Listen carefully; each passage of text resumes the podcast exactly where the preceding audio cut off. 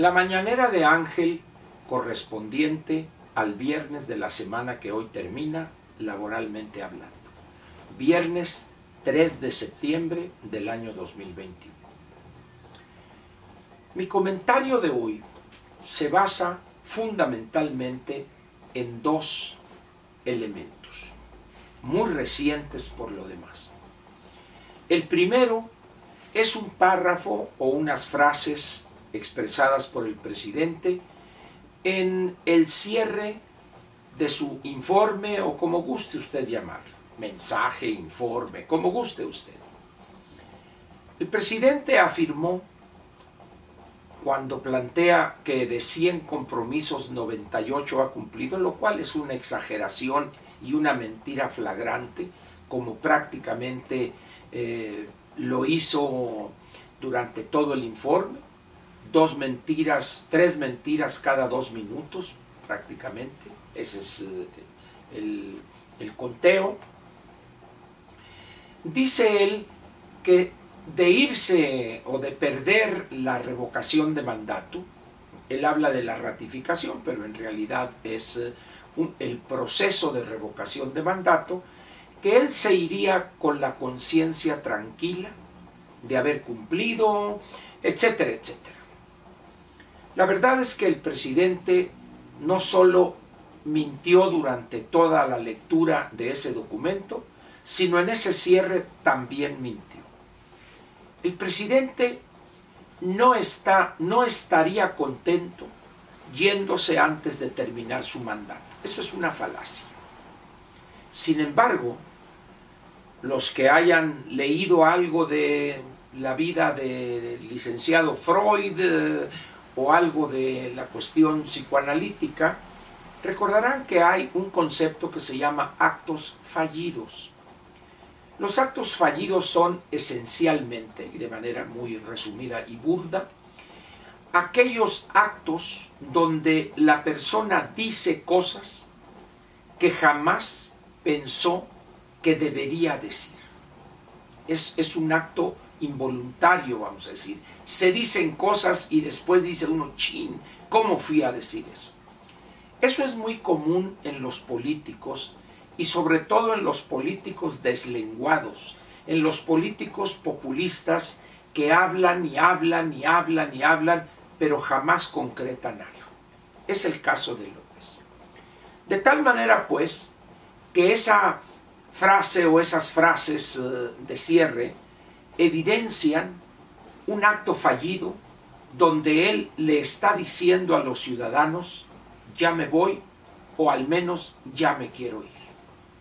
¿Por qué razón se querría ir el presidente a la, a la finca de Palenque para no utilizar el título eufónico por lo demás, pero que quizá algunos ofendería?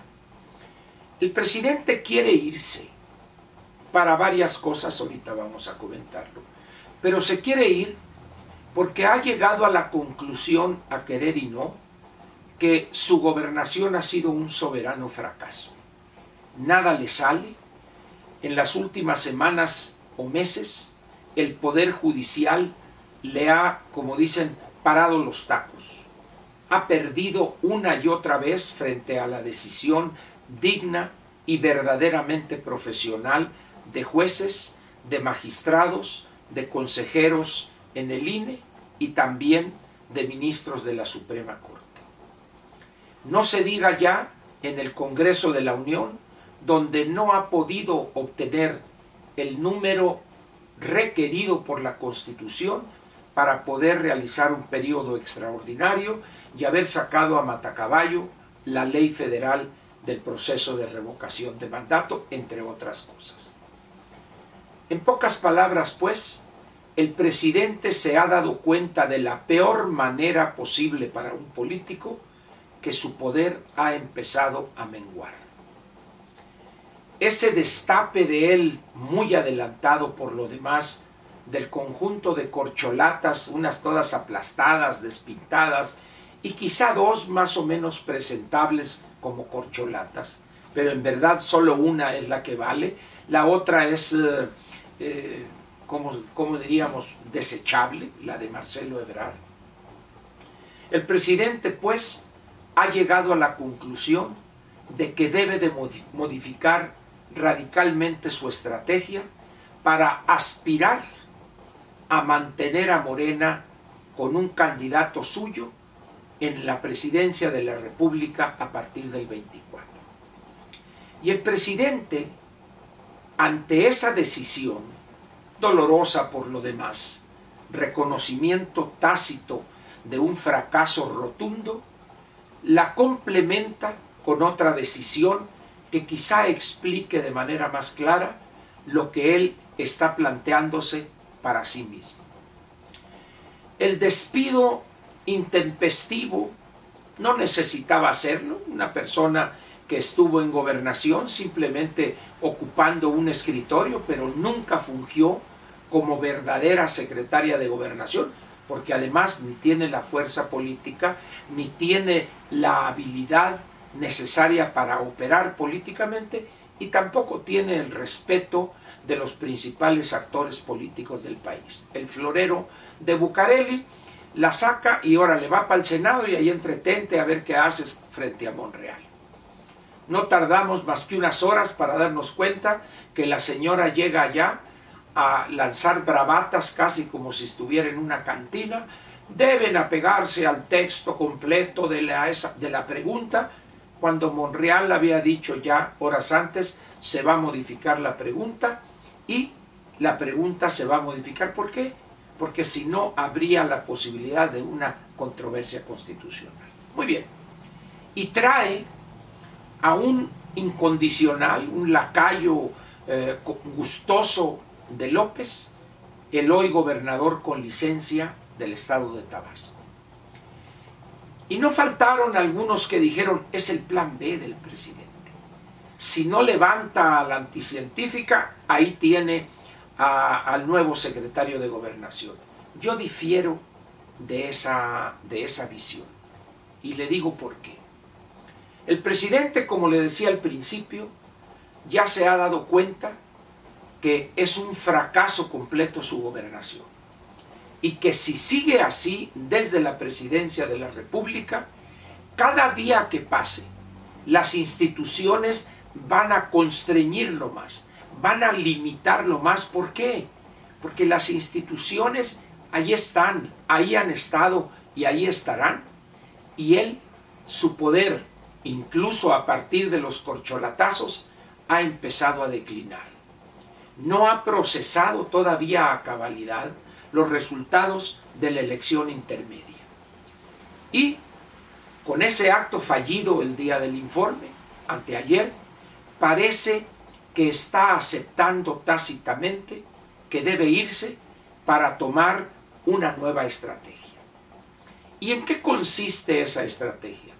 Renunciar, ojo, renunciar por causa grave, la cual es explicable en un hombre con ese rumen protuberante, con sus cuestiones de salud, limitantes físicas, no se diga ya intelectuales, pero el presidente piensa es mi opinión personal, que su salida es renunciar por causa grave, artículo 86 de la Constitución, y tal como este artículo establece, ¿quién se quedaría como presidente provisional?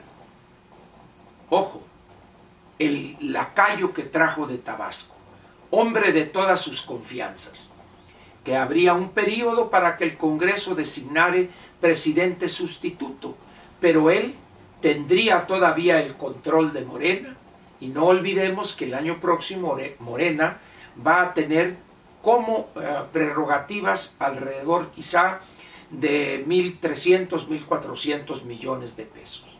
Es decir, el presidente, ya sin la carga que representa serlo, no tendría constricción alguna, no tendría control alguno porque sería un simple ciudadano, tendría dinero a su disposición, tendría a un incondicional en gobernación y ya verían a quién ponen en la presidencia, pero al final, ¿quién estaría en el control de la, de la vida política de Morena y del gobierno?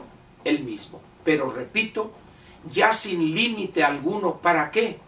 para lanzarse a la plaza pública a soliviantar a sus seguidores, a agitar, pensando en las seis gobernaturas del año próximo, que sabe él que de perder las Morena, la suerte del 24 estaría muy en contra de su partido y de él en lo personal. De tal manera pues que el esquema de López desde mi punto de vista es renunciar acogiéndose al texto del artículo 86, nombrar presidente provisional, la constitución así lo establece, del actual secretario de gobernación, el nuevo, hombre de las confianzas de López, e irse a hacer campaña desde enero o febrero, cuando él decida, o quizá en diciembre, este diciembre, hacer campaña todo 22, todo 23 y todo 24. Esa es la posición que yo mantengo al respecto, la cual iré eh, dando argumentos en los próximos días, pero yo no me trago ese hueso de que el señor que vino de Tabasco, que dejó el Edén para llegar a la pesadilla, es su plan B para la presidencia de la República. Termino diciéndole esto, el presidente sabe que la carencia de recursos ya hace peligrar todo su esquema. Los tres proyectos de infraestructura, los programas del bienestar, de tal manera que es preferible que lidee con ellos el presidente sustituto, que podría ser el que quiera, hasta el mismo Ebrar quizá que lo tendrían agarrado, como diría mi entrañable amigo Paco Sea, de los cataplines.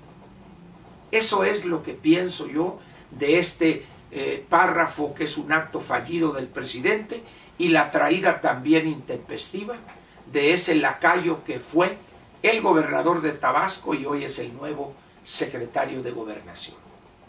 Repito, voy a continuar en esto buscando argumentos, buscando elementos que permitan fortalecer esta posición que estoy expresando ante usted. Por lo pronto, le agradezco sinceramente su atención y lo espero mañana en la sabatina. Muchas gracias.